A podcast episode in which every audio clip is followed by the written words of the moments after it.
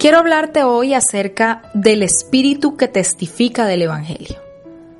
Cuando venga el Consolador, a quien yo enviaré del Padre, es decir, el Espíritu de verdad que procede del Padre, Él dará testimonio de mí. Juan 15, 26. Cuando Adán y Eva se rebelaron contra Dios, la raza humana cayó en un estado miserable. Es decir, las almas se mueren, los cuerpos se descomponen hasta convertirse en polvo. Pero Jesús fue a la cruz por causa de nuestros pecados, de nuestras maldiciones, injusticias y muerte para salvar a la humanidad. Cuando Él murió, la pared entre Dios y la humanidad fue derribada. La comunicación entre Dios y los hombres fue reanudada. La humanidad tuvo acceso a la vida eterna en lugar de lágrimas, lamento y muerte. Dios quería darnos esas buenas noticias y para ello nos envió el Espíritu Santo. Por eso Jesús dijo, cuando venga el consolador, a quien yo enviaré del Padre, es decir, el Espíritu de verdad que procede del Padre, Él dará testimonio de mí. El Espíritu Santo testifica solo de Jesucristo. Algunas personas insisten en afirmar que ellos son el Señor, que vino otra vez, o que son siervos del Altísimo que fueron levantados antes del fin del mundo, pero en realidad todos ellos son lobos, rapaces, ladrones y gente poseída por el Espíritu del diablo. Cuando el Espíritu Santo llega, hace que la gente difunda el Evangelio de Jesucristo. Es el Espíritu que testifica las buenas nuevas de salvación en Cristo. En la Biblia, Pedro negó conocer a Jesús frente a una sierva, pero cuando el Espíritu Santo descendió en el día de Pentecostés, valientemente salió a predicar el Evangelio al pueblo. Entonces los que habían recibido su palabra fueron bautizados y añadieron aquel día como tres mil almas. Hechos 2.41. Este hecho tan sorprendente no puede lograrse por medios humanos. Cuando una persona recibe al Espíritu Santo de Dios, se vuelve como una espada de dos filos con la palabra de Dios y penetra hasta partir el alma y el espíritu, las coyunturas y los tuétanos. A través de esta obra del Espíritu, el Evangelio puede ser difundido en todo el lugar. Si tú quieres comunicar la palabra de Dios con eficacia, dependes del Espíritu Santo. Si tienes un deseo ardiente de llevar las buenas nuevas, debes de saber que eso no es tu propia voluntad. Es el Espíritu Santo que está dentro de ti quien quiere anunciar el Evangelio por medio de tus labios. Las riquezas y la fama del mundo no duran para siempre, pero nuestra alma sí es eterna. Por lo tanto, la salvación del alma es lo más importante. Nadie puede ser salvo a menos que crea en Jesucristo. Por eso debemos invitar al Espíritu Santo a nuestro corazón. Él es quien testifica del Evangelio y nos llena de poder. Debemos difundir el mensaje de salvación en todo lugar para que la gente pueda ser salva. Qué alegría que en Ríos de Vida tenemos la visión de hacer discípulos, de llevar el Evangelio a cada criatura y hacer los discípulos del Señor. Eso que sentimos dentro es el Espíritu Santo guiándonos y llevándonos y enseñándonos cómo evangelizar, cómo cuidar a la gente. Te felicito si eres un líder de ríos de vida. Y te felicito si eres uno que quiere ser líder de ríos de vida.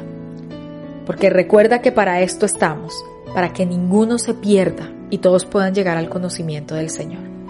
Padre, te doy gracias hoy pido una bendición extra especial por nuestro liderazgo.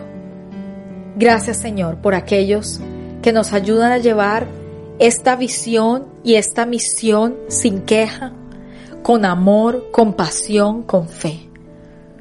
Te pido que los guardes y los bendigas.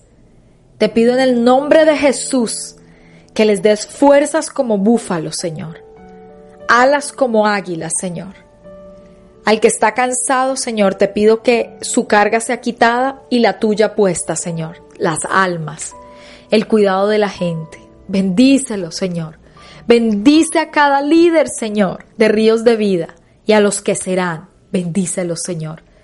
Que miles y miles y miles y miles se hagan discípulos, Señor. Que lleguemos con nuestras manos llenas cuando vengas por nosotros. Gracias te doy por cada familia de cada líder. Bendice su casa, Señor. Recompensa su esfuerzo y su trabajo. A ti sea la gloria por siempre y siempre. En el nombre de Cristo Jesús. Amén. Quisiera leerte el proverbio del día de hoy. Proverbios 7. Hijo mío, sigue mi consejo, atesora siempre mis mandatos, obedece mis mandatos y vive, guarda mis instrucciones tal como cuidas tus ojos, átalos a tus dedos como un recordatorio, escríbelas en lo profundo de tu corazón. Ama a la sabiduría como si fuera tu hermana y haz a la inteligencia un querido miembro de tu familia. Deja que ellas te prevengan de tener una aventura con una mujer inmoral y de escuchar las adulaciones de una mujer promiscua. Mientras estaba junto a la ventana de mi casa, mirando a través de la cortina, vi a unos muchachos ingenuos, a uno en particular que le faltaba sentido común. Cruzaba la calle cercana a la casa de una mujer inmoral y se paseaba frente a su casa era la hora del crepúsculo al anochecer mientras caía la densa oscuridad. La mujer se le acercó vestida de manera seductora y con corazón astuto. Era rebelde y descarada, de esas que nunca están conforme con quedarse en casa. Suele frecuentar las calles y los mercados ofreciéndose en cada esquina. Lo rodeó con sus brazos y lo besó, y mirándolo con descaro le dijo, Acabo de hacer mis ofrendas de paz y de cumplir mis votos. Tú eres precisamente al que estaba buscando. Salí a encontrarte y aquí estás. Mi cama está tendida con hermosas colchas, con coloridas sábanas de lino egipcio. La he perfumado con mirra, aloes y canela. Ven, bebamos sin medida la copa del amor hasta el amanecer. Disfrutemos de nuestras caricias ahora que mi esposo no está en casa. Se fue de viaje por mucho tiempo, se llevó la cartera llena de dinero y no regresará hasta fin de mes. Y así lo sedujo con sus dulces palabras y lo engatusó con sus halagos. Él la siguió de inmediato como un buey que va al matadero. Era como un ciervo que cayó en la trampa, en espera de la flecha que le atravesaría el corazón era como un ave que vuela directo a la red sin saber que le costará la vida. Por eso, hijos míos, escúchenme y presten atención a mis palabras. No dejen que el corazón se desvíe tras ella. No anden vagando por sus caminos descarriados, pues ella ha sido la ruina de muchos. Numerosos hombres han caído en sus garras. Su casa es el camino a la tumba. Su alcoba es la guarida de la muerte.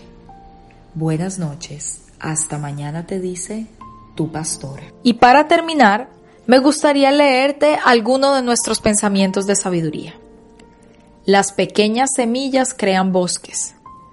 La diferencia en los hombres es la clase de mujer que quieren impresionar. Lo que Pedro no llegó a hacer caminando al lado de Jesús durante tres años y medio, lo llegó a hacer en un día cuando el Espíritu Santo vino. Aprende a caminar con el Espíritu Santo. Te bendigo. Nos vemos nuevamente mañana en nuestro tiempo de devocional.